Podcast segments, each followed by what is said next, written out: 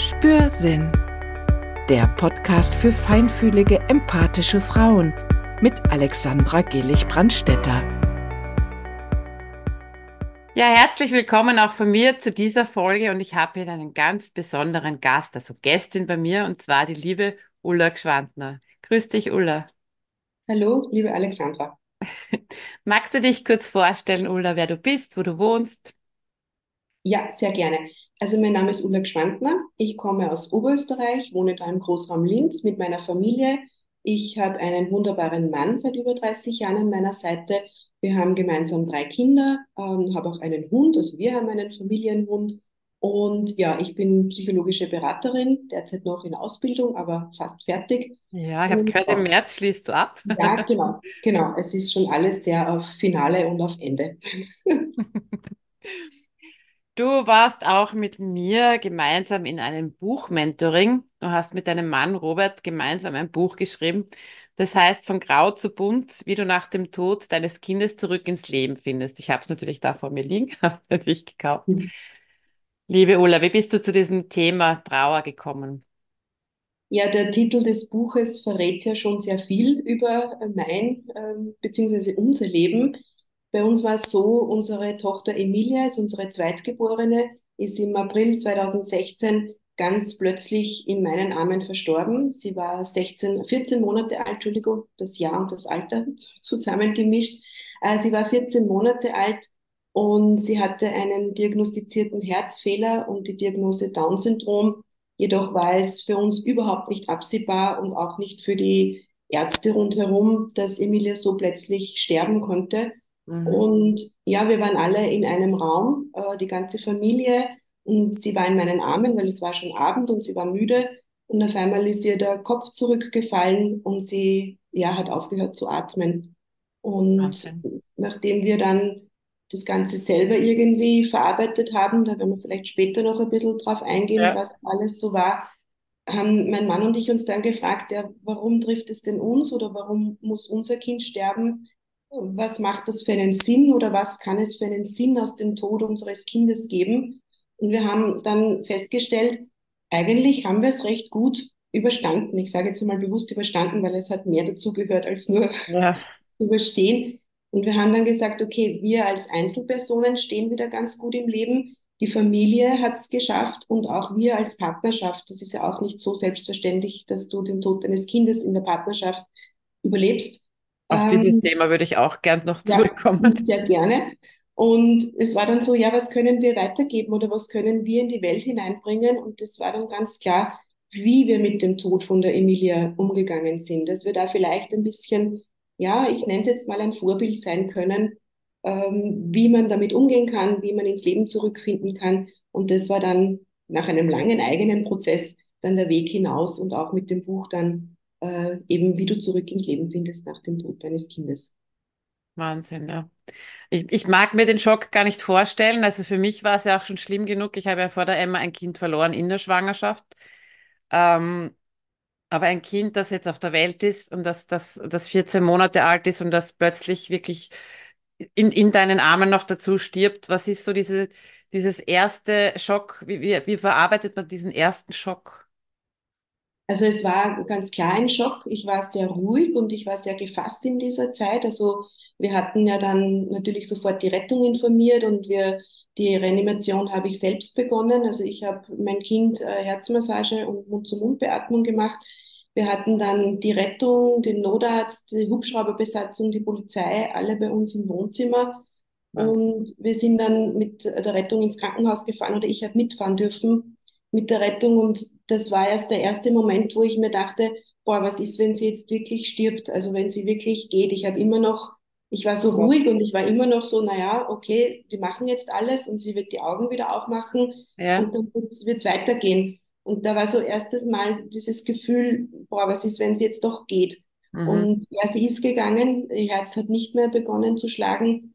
Und es war ein Schock. Ich habe mich gefühlt wie in Watte gepackt. Also es war so, ich habe mich schon wahrgenommen, aber mein Umfeld war ausgeblendet. Also ja. wir da auch im Krankenhaus dann waren und im Schockraum noch, also der heißt ja vielleicht auch zu Recht Schockraum, mhm. ähm, da war es einfach, ja, es ist gar nicht so viel herangekommen an mich. Also ich glaube, unser Körper schützt uns da auch, dass wir gar nicht alles in dieser Wucht aufnehmen können oder gleich erfahren können. Ich glaube, sonst hätte ich mich vom Krankenhausbalkon gestürzt äh, in ja. der Sekunde. Und das ist einfach ein Prozess gewesen. Da war einerseits eine Ohnmacht und eine Fassungslosigkeit und dieser große Schock und andererseits gleicher funktionieren, also sofort schauen, wie kriege ich alles unter einen Hut. Die große Tochter war damals fast elf, als ihre kleine Schwester verstarb. Mhm. Wie ist die, wo ist die, wie kommt die jetzt ins Krankenhaus, was brauche ich für die Emilia noch? Ähm, ja, ja. ich habe sofort begonnen auch zu telefonieren, meine Schwester anzurufen, habe angesagt, welches Gewand ich haben möchte für Emilia, für ihre letzte Reise sozusagen. Wahnsinn. Und man funktioniert, also ich habe funktioniert, ich habe nur funktioniert, ich habe lange funktioniert, mhm. ähm, bis ich dann irgendwann auch die Gefühle gespürt habe, die da ja. waren. Du hast ja auch gesagt, dass es äh, bei der Trauer auch so ist, dass man so richtig eine Mauer ums Herz passt, baut. Da sind ja unsere Themen sehr ähnlich.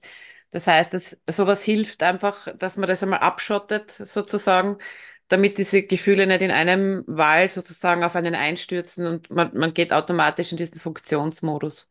Ja, also wenn ich da kurz was sagen kann dazu, mir hat es geholfen. Trauer ist immer total individuell und es kommt natürlich auf die Persönlichkeit an, auf die Beziehung zur verstorbenen Person und auch wie die verstorben ist. Ähm, von daher möchte ich meine Sicht oder halt auch die, die ich oft erlebe in meinen Begleitungen erzählen. Also ich habe mir ganz kleine Mauer gebaut, weil ich hatte riesengroße Angst, in mein Herz zu schauen, was da wirklich los ist. Also was da wirklich für Gefühle drinnen sind, diesen Schmerz wollte ich überhaupt nicht sehen. Also das war ganz fest verschlossen und ich habe mir gedacht, naja, wenn ich jetzt einfach so weitermache und irgendwie funktioniere und durch den Tag komme und schaue, dass halt meine große Tochter versorgt ist, dann wird es schon irgendwann wieder besser werden. Mhm. Ja, leider hat das nicht funktioniert. ja, das kann ich mir vorstellen. Wie ist da mit euch jetzt gemeinsam gegangen von der Beziehung her? Also du sagst, du warst jetzt so im Funktionsmodus, du hast das einmal ausgeblendet, du warst so in Watte gepackt. Wie war das für einen Robert? Wie hast äh, du ihn ähnlich. gesehen, vor allem jetzt als Mutter und als, als Ehefrau sozusagen? Ähm, das war sehr ähnlich, seine, sein Funktionieren. Er ist, also die Emilia ist an einem Dienstag am Abend verstorben, am Samstag war es Begräbnis und am Montag ist er wieder in seinen Job gegangen. Also er oh. war Lehrer zu dem Zeitpunkt und es war seine Entscheidung und er wollte das und für ihn war es gut. Er hat diese Struktur ähm, gebraucht, gebraucht mhm. dass er durch den Tag kommt. Er hat gewusst, okay, ich muss jetzt aufstehen, ich muss dann in der Klasse stehen, ich muss dort irgendwie meinen Unterricht äh, runterbringen und dann komme ich wieder heim und dann schaue ich, was mich zu Hause erwartet. Mhm. Für ihn war es gut so. Es hat allerdings die Trauer bei ihm auch nach hinten verschoben. Also diesen aktiven Prozess, wo ich mich hinsetze oder mich damit beschäftige und ja. auseinandersetze, hat es ganz klar auch bei ihm nach hinten verschoben und er ist halt dann auch erst später in diesen Trauerprozess eingestiegen. Mhm. Das ist ja sehr häufig so, das habe ich in meinen Beratungen auch oft, dass ähm, diese Trauer sehr oft gar nicht angefangen wird. Also man, man drückt es so weg von sich und will diesen Trauerprozess eigentlich gar nicht beginnen. Und das Problem ist, das wird ja dadurch nicht besser oder, oder schwächer oder sonst irgendwas. Das schiebt man einfach vor sich her und es bleibt aber trotzdem da. Und es ist halt für manche wirklich schwierig, damit einmal zu beginnen. Absolut. Ja. Welche Sätze oder, oder ja, was, wenn ein anderes Umfeld, ja, welche Sätze kann man in dieser Situation am Beginn überhaupt nicht hören? Ähm, was kann man gar nicht hören? Irgendwelche Floskeln, mhm. irgendwelche Standardsätze, wo man genau weiß, das wird jetzt nur gesagt, dass man irgendetwas sagt, weil die Stille hält auch fast niemand aus. Einfach gemeinsam zu schweigen oder gemeinsam einfach da zu sein, ist viel hilfreicher als irgendwelche, ich sage mal auch gut gemeinten Ratschläge. Ratschläge sind ja auch Schläge drinnen verpackt. Ja. Aber so das, du musst jetzt stark sein oder das wird schon wieder und schau nach vorne. Ja, oder irgend so ein, mein Beileid. Also, wenn ich spüre, dass die Person dahinter die Botschaft auch so meint, ist es ganz was anderes. Dann kann die auch eine Standardfloskel verwenden. Aber wenn es nur so ein dahingesagtes, ja, mein Beileid oder irgendwie so ist, das hält man schwer aus, weil man fühlt sich nicht gesehen in seinem, ja. seinem Schmerz, in seiner Aufgabe, die man da gerade zu bewältigen hat. Und das ist schwierig. Und Trauer ist ja nach wie vor ein großes Tabuthema in unserer Gesellschaft. Und es fällt auch dem Umfeld schwer. Wie Ja, gehe ich um mit Eltern, die gerade ihr Kind verloren haben? Was sage Ja. ich da wirklich? Also das ist schon eine Ich glaube, Herausforderung. ich glaub, viele haben auch Angst, was Falsches zu sagen. Absolut, ja, genau. Und da sagen sie lieber gar nichts, bevor sie äh, Ja, was Falsches sagen. genau. Wie ist das jetzt? Also für dich hast du gesagt, es ist für dich stimmiger oder, oder wichtiger gewesen, diese, diese Stille auch auszuhalten. Das heißt, hilft es auch, einfach da zu sein, vielleicht einmal einfach nur zu sitzen mit jemand, vielleicht umarmen, vielleicht die Hand halten, vielleicht einfach nur sagen, willst du reden, solche Sachen. Ist das das, was es wirklich braucht am Anfang? Ja, also am Anfang braucht es, also nicht nur am Anfang, es geht über Wochen, über Monate und manchmal auch über Jahre. Und speziell, weil wir am Anfang über den Schock gesprochen haben, für viele wird erst nach Monaten bewusst, dass das Kind jetzt wirklich nicht mehr kommt. Also da geht's nach Monaten erst richtig los im Trauerprozess, wenn das Umfeld sich denkt, naja, jetzt ist es eh schon ein halbes Jahr her, jetzt wird's ja doch irgendwie besser sein oder besser werden, fängt alles erst richtig an, Mhm. intensiv nach außen zu drängen, also dieser eigene innere Prozess. Und deswegen betone ich das auch nicht nur am Anfang, sondern wirklich über Wochen und über Monate da zu sein und auch konkrete Hilfsangebote zu machen. Zum Beispiel, ich bring dir einen Kuchen vorbei, ich koche Essen und ich stelle dir Essen vor die Tür, weil manchmal mag man auch niemanden sehen oder Mhm. niemanden sprechen. Das ist, es haben auch Menschen bei mir angerufen, wo ich gewusst habe, die wollen jetzt wirklich auch ehrlich wissen, wie geht's mir oder da sein. Und ich habe nicht abheben können. Das war einfach nicht möglich, dass ich in dem Zeitpunkt darüber Mhm. spreche. Ja. Und da auch dran zu bleiben, also für das Umfeld auch wirklich das nicht persönlich nehmen, sondern die Person kann gerade nicht und ich rufe halt morgen wieder an oder ich rufe am Nachmittag an oder wie auch immer oder in drei Tagen.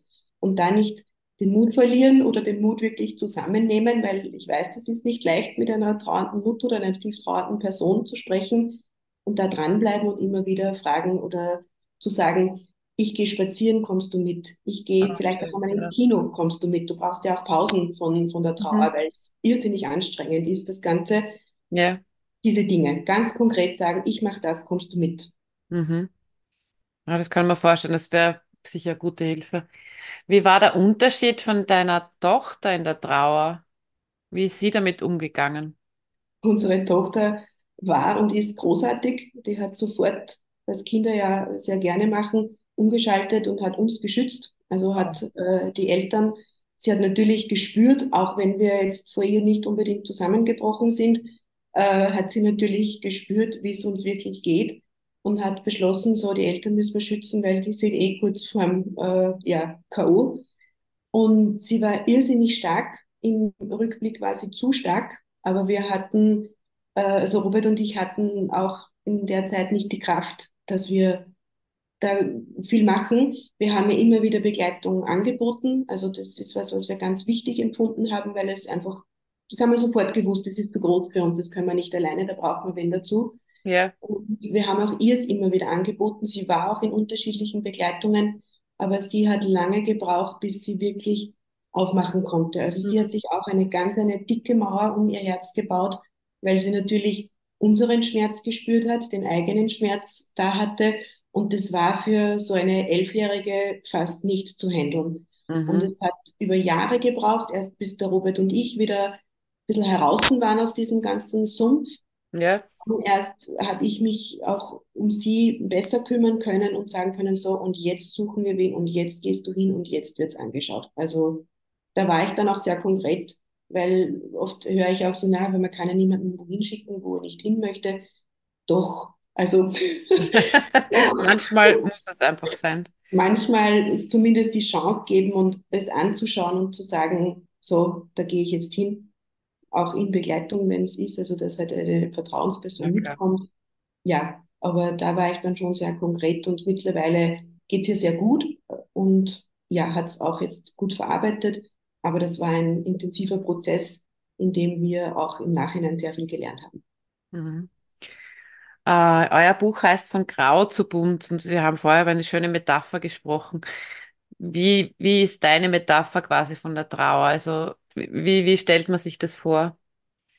ja, am Anfang habe ich immer gedacht, die Trauer wird irgendwann weniger und dann hört sie auf und dann ist es auch wieder vorbei. Man spricht ja so allgemein von einem ersten Trauerjahr, wo man alles einmal durchlebt und alle Feste im Jahreskreis auch mitmacht. Und ich war dann irritiert, dass es im zweiten Jahr eigentlich schlimmer geworden ist, mhm. als es im ersten Jahr war. Und dann habe ich gedacht, das gibt's ja nicht, jetzt habe ich das Trauerjahr eh schon hinter mir, wieso hört das nicht auf? Und ich habe wieder einen lieben Menschen an meiner Seite gehabt und die hat gesagt, es dauert, solange es dauert. Das hat mir auch Druck genommen, weil ich habe mir gedacht, ich bin falsch, alle anderen schaffen es in einem Jahr, nur ich bekomme es nicht hin. Mhm. Und ähm, die Mechtel Schröter-Rupiper, bei der ich ganz viele Ausbildungen im Trauerbereich dann gemacht habe, die hat es dann so erklärt, die Trauer bleibt immer da, die Trauer bestimmt dann nicht mehr unser Leben, nur, nur mehr unter Anführungszeichen, zum Beispiel am Geburtstag, der war jetzt bei uns vor kurzem von der ja. Emilia, ja, da bin ich traurig. Und ja, da darf ich traurig sein. Und äh, da habe ich dann meine Phase halt, wo ich dann halt auch einmal eine Stunde im Bett liege und weine. Und dann geht's aber wieder weiter. Also, und das darf ich zulassen. Und das mache ich auch. Also, und dann geht's ganz anders weiter. Dann ist es wieder leichter in mir. Und das, wir nennen es auch so dieses Mitschwimmen mit den Trauerwellen. Am Anfang sind die Trauerwellen so wie im Sturm, wo du das Gefühl hast, du ertrinkst fast und das Meer reißt dich mit und spuckt dich irgendwo anders wieder aus. Und im Laufe der Zeit werden die, die Abstände länger zwischen diesen hohen Wellen und die Wellen schlagen auch nicht mehr ganz so aus. Also das ist so unser Bild eigentlich in der Trauer. Das ist das eine. Und das andere von der Mechthild noch. Die Trauer darf immer da sein, aber das Leben herum wird wieder größer. Das Leben herum wird wieder weiter und wird auch wieder bunter und die Trauer bleibt da und mein Leben geht anders weiter, geht bunter und größer weiter. Eine schöne, eine schöne Vorstellung. Wie war die Reaktion auf euer Buch? Recht gut. Also das war natürlich schon ein Prozess auch. Also wir haben insgesamt, glaube ich, ein Jahr gebraucht von der Idee, wir schreiben ein Buch und bis wir es dann äh, veröffentlicht haben. Und der Schreibprozess war irrsinnig intensiv für uns, weil wir einfach ganz viel noch einmal durchlebt haben. Wir haben teilweise, wenn wir unsere Passagen gegengelesen haben, festgestellt, über das haben wir noch nie geredet. Also, obwohl wir sagen können, wir haben wirklich Beziehung, ja. Aber so, wie ging es Robert, wie er in den Schockraum reinkam, habe ich nicht gewusst, ja. Also, und also das hat viel aufgewühlt, auch wieder in uns, aber auch viel geheilt. Und es war schon eine Nervosität dabei, weil wir da sehr persönlich über unsere Geschichte schreiben und über das, wie es uns halt wirklich gegangen ist. Und wir haben sehr gute Rückmeldungen bekommen, bekommen es auch immer noch. Mhm. Natürlich speziell von Betroffenen, aber auch, also von verwaisten Eltern, aber auch von Menschen, die nicht einmal Mutter sind. Also eine hat mir auch geschrieben, sie ist nicht einmal Mutter, aber sie hat sich trotzdem für den Trauerprozess für eine andere Person ganz viel mitnehmen können, weil es ist ja eben eh ein Ratgeber für die Trauer, halt mit Schwerpunkt verwaiste Eltern. Ja. Und wir bekommen auch von anderen Trauerbegleitern ähm, und Begleiterinnen sehr gute Rückmeldungen, dass es wirklich empfehlenswert ist zu lesen, auch als Begleiter. Auf jeden Fall. ähm, du hast schon gesagt, das Schreiben an sich hat ähm, auch sehr viel geheilt. Also ist das, kann man sich das so vorstellen, dass man sich da auch ein bisschen was von der Seele schreibt? Absolut, ja. Ähm, wir sind ja auch dann wirklich wieder richtig eingetaucht in diese Zeit, die da gewesen ist. Und ich war auch gleich wieder in den Bildern drinnen. Also, und ganz gefühlt, ich habe es ja einfach alles wieder erlebt. Und das tut schon gut, das auch noch einmal durch den Körper durchzulassen. Weil mit jedem Zulassen und mit jedem Herauslassen auch der Gefühle verändert sich was. Oh, ja. Im besten Fall wird es leichter, wird es ja. auch eigentlich immer und es verändert sich was zum Positiven. Und das war schon gut, war intensiv und, und war, war gut. Wie war eure Veränderung als Paar in der ganzen Zeit? Also am Anfang war es ein Funktionieren, haben wir schon gesagt, und auch ein Nebeneinander funktionieren. Ja. Es hat jeder nur geschaut, dass er aufkommt in der Früh, dass er durch den Tag kommt, dass die Tochter versorgt ist, dass der Hund dreimal irgendwie seinen Spaziergang bekommt. dass wir irgendwas essen und dass irgendwann auch mal Wäsche gewaschen wird. Der Robert ist natürlich in die Schule gegangen, aber das war ein reines Fokussiertsein auf sich selbst und ein bisschen auf die Bedürfnisse Tochter und Hund. Aber wir zwei haben uns nicht wirklich wahrgenommen. Wir haben schon gemerkt, dem anderen geht's auch, sehr bescheiden. Ähm, aber wir hatten nicht die Kraft, irgendwie für den anderen noch da zu sein. Es hat schon gereicht, dass da noch ein Kind war und Gott sei Dank war da noch ein Kind, weil das war so der einzige Sinn zu Beginn in unserem Leben, dass da unsere Tochter noch war. Und das hat gedauert und rückblickend, ich bin dann früher in den, in den Trauerprozess eingestiegen. Also ja. ich habe früher begonnen, meine Mauer abzubauen als der Robert.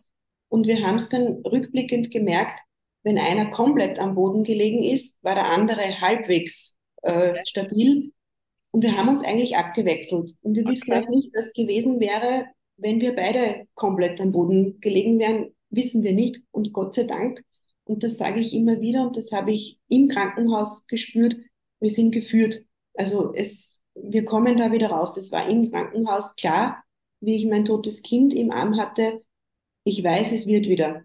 Also so eine Zuversicht war da. Ja, mhm. ja. Manchmal habe ich mich gefragt, wieso habe ich jemals geglaubt, dass das wieder wird? Also da waren schon ganz tiefe Abstürze dann noch dabei. Ja. Aber so dieses Grundgefühl und so das, wir sind geführt und, und es passiert alles irgendwie auch nicht ohne Grund, das war schon, war schon da. Neben der Verzweiflung und neben der Ohnmacht und neben äh, ja, ganzen okay. anderen Dingen. Ja. ja.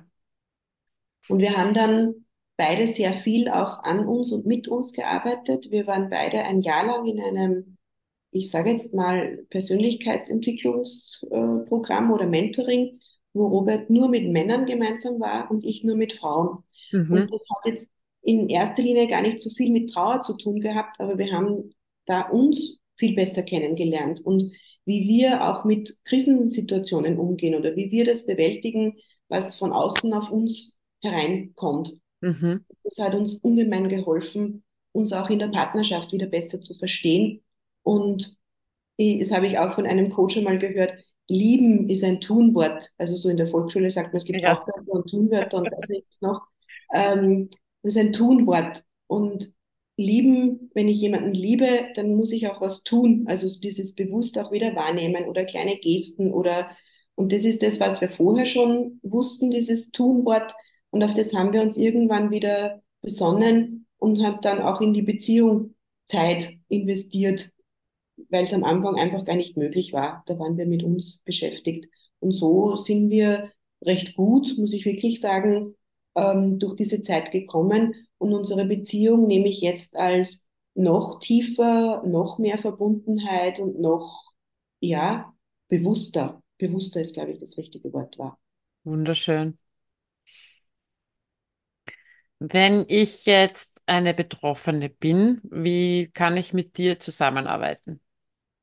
Wir arbeiten in Präsenz und online mhm. und ähm, wir werden jetzt auch dann wieder ein Gruppenformat online anbieten, weil wir einfach merken, dass der Austausch mit Gleichbetroffenen unheimlich gut tut. Das hören wir immer wieder, auch von, von Menschen, die wir begleiten. Reden kann ich eigentlich nur mit jemandem, der das selber erlebt hat. Viele mhm. beschreiben das so, na, das Kind zu verlieren ist das Schlimmste. Ich würde es ich würd's nie werten und ich, ich werte es auch nicht. Ich weiß ja nicht, wie es ist, den Partner zu verlieren, also kann ich nicht ja. äh, da irgendwie ein Urteil abgeben.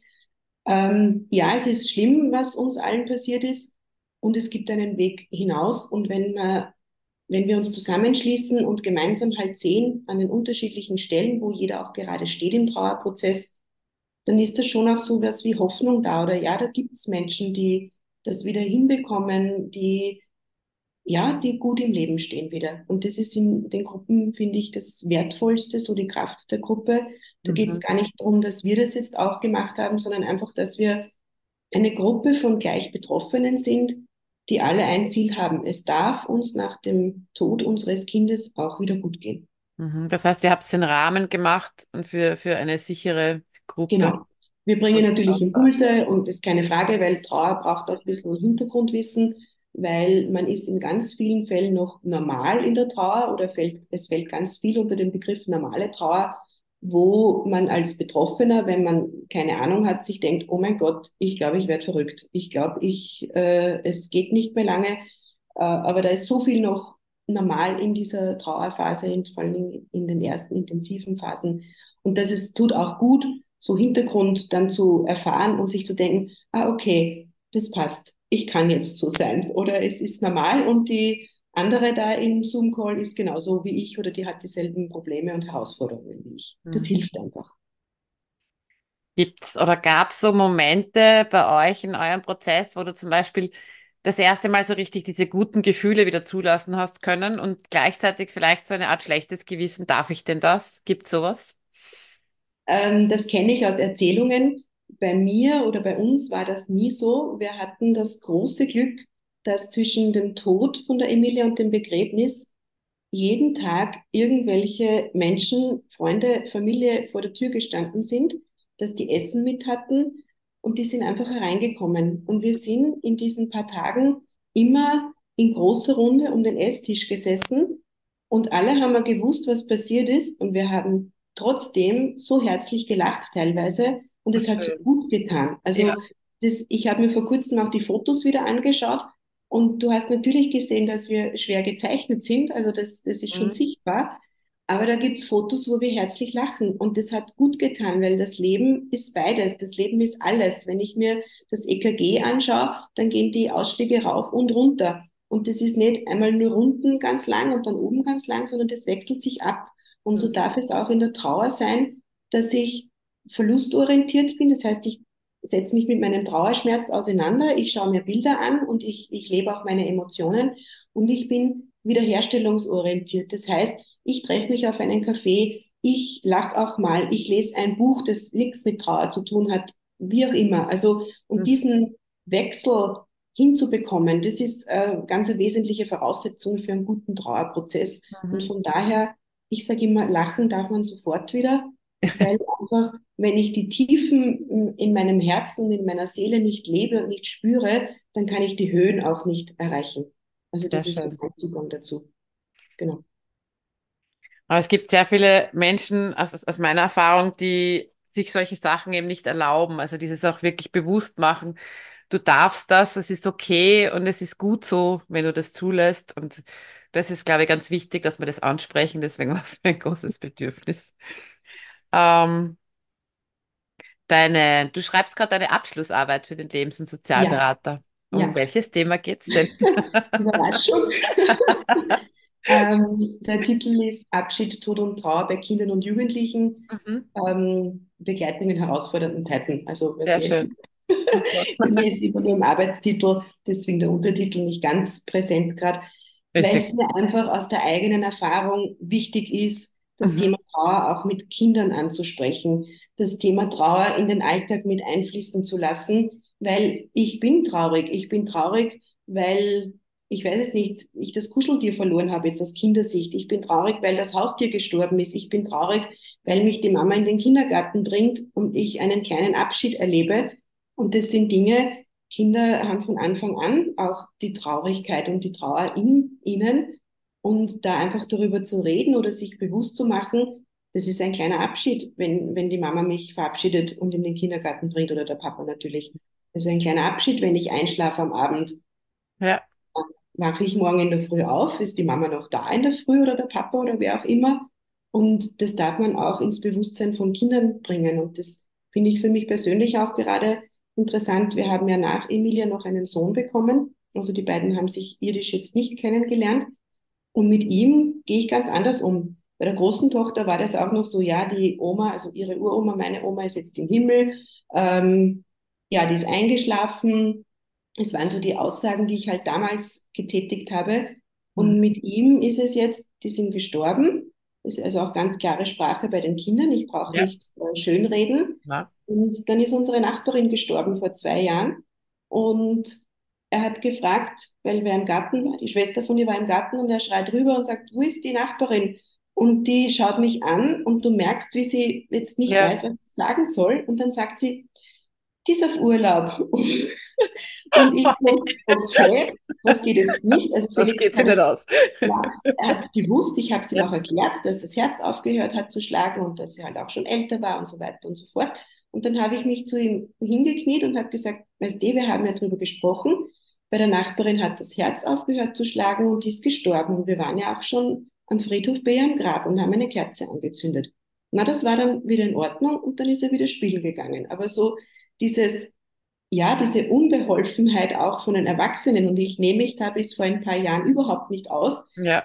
Wie, wie sage ich es den Kindern? Ja, mhm. oder wie rede ich denn darüber? Und das ist mir einfach ein Anliegen, da Bewusstsein zu schaffen und deswegen auch jetzt meine Abschlussarbeit über Trauer bei Kindern und Jugendlichen. Sehr schön.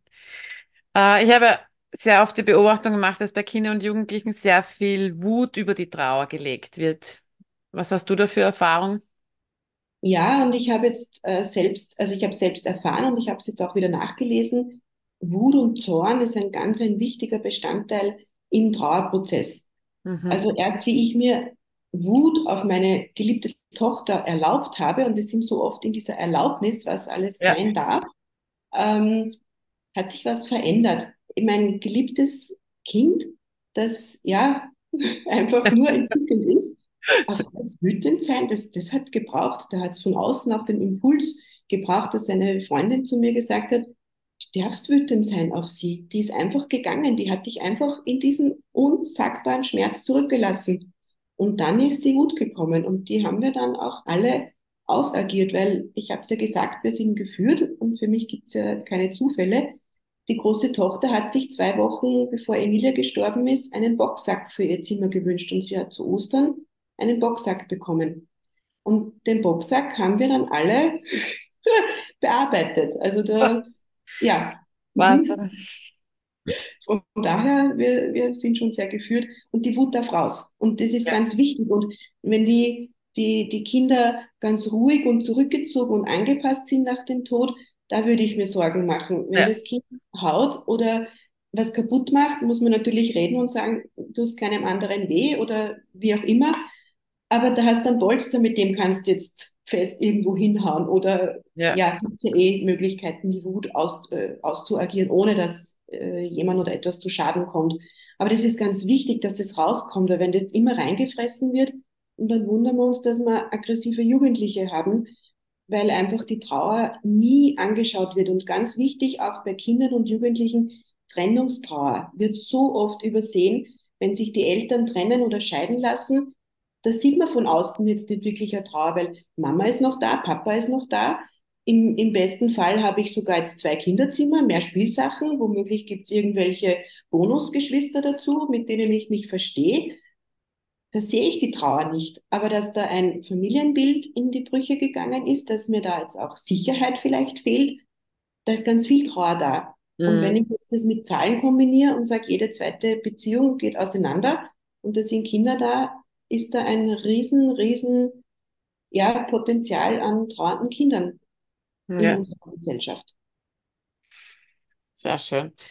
Ähm, also ein wichtiges Thema, glaube ich, Trennungstrauer. Also das wird sicher sehr, sehr unterschätzt und sehr oft auch nicht bemerkt. Genau.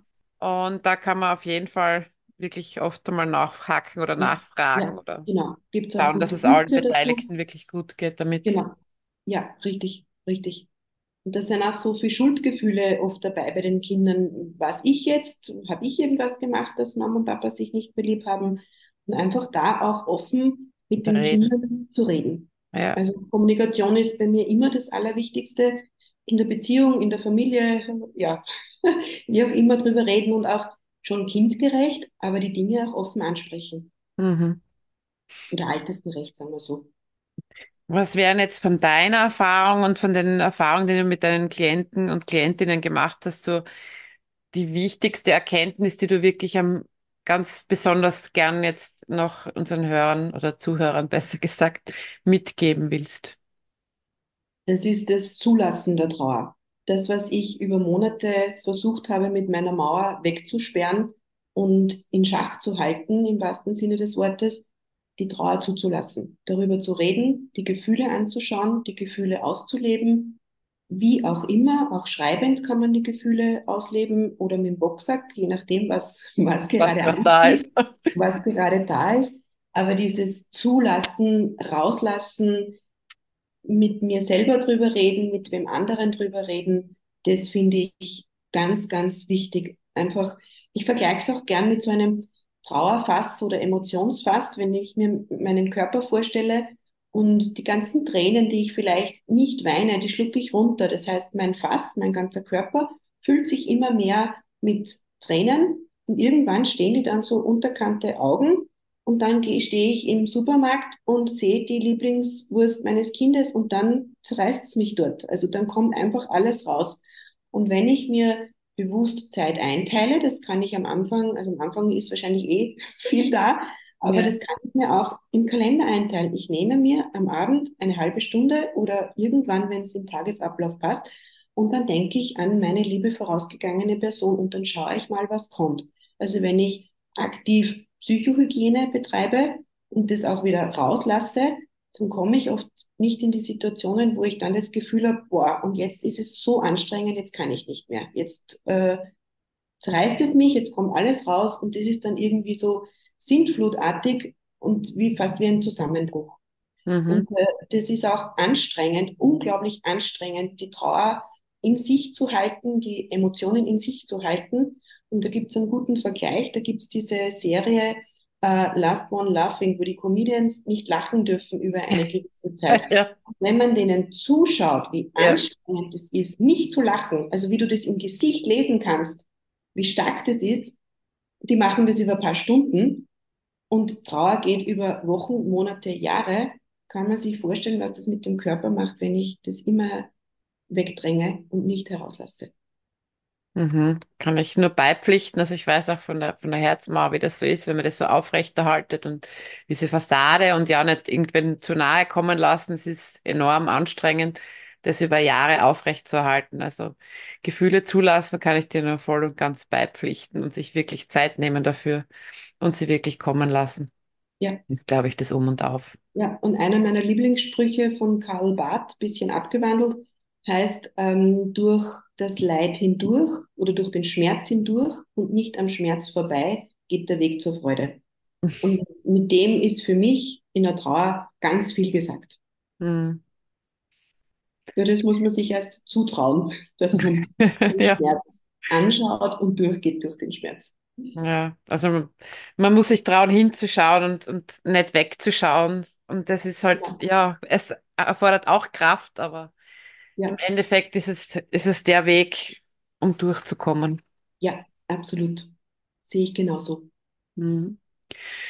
Ich danke dir von Herzen, liebe Ulla, für deine offene Gesprächsführung, also dein Verraten von allen euren persönlichen Geschichten auch dazu. Vielen Dank fürs Kommen und ich hoffe, äh, die Hörer konnten sich ganz viel davon mitnehmen.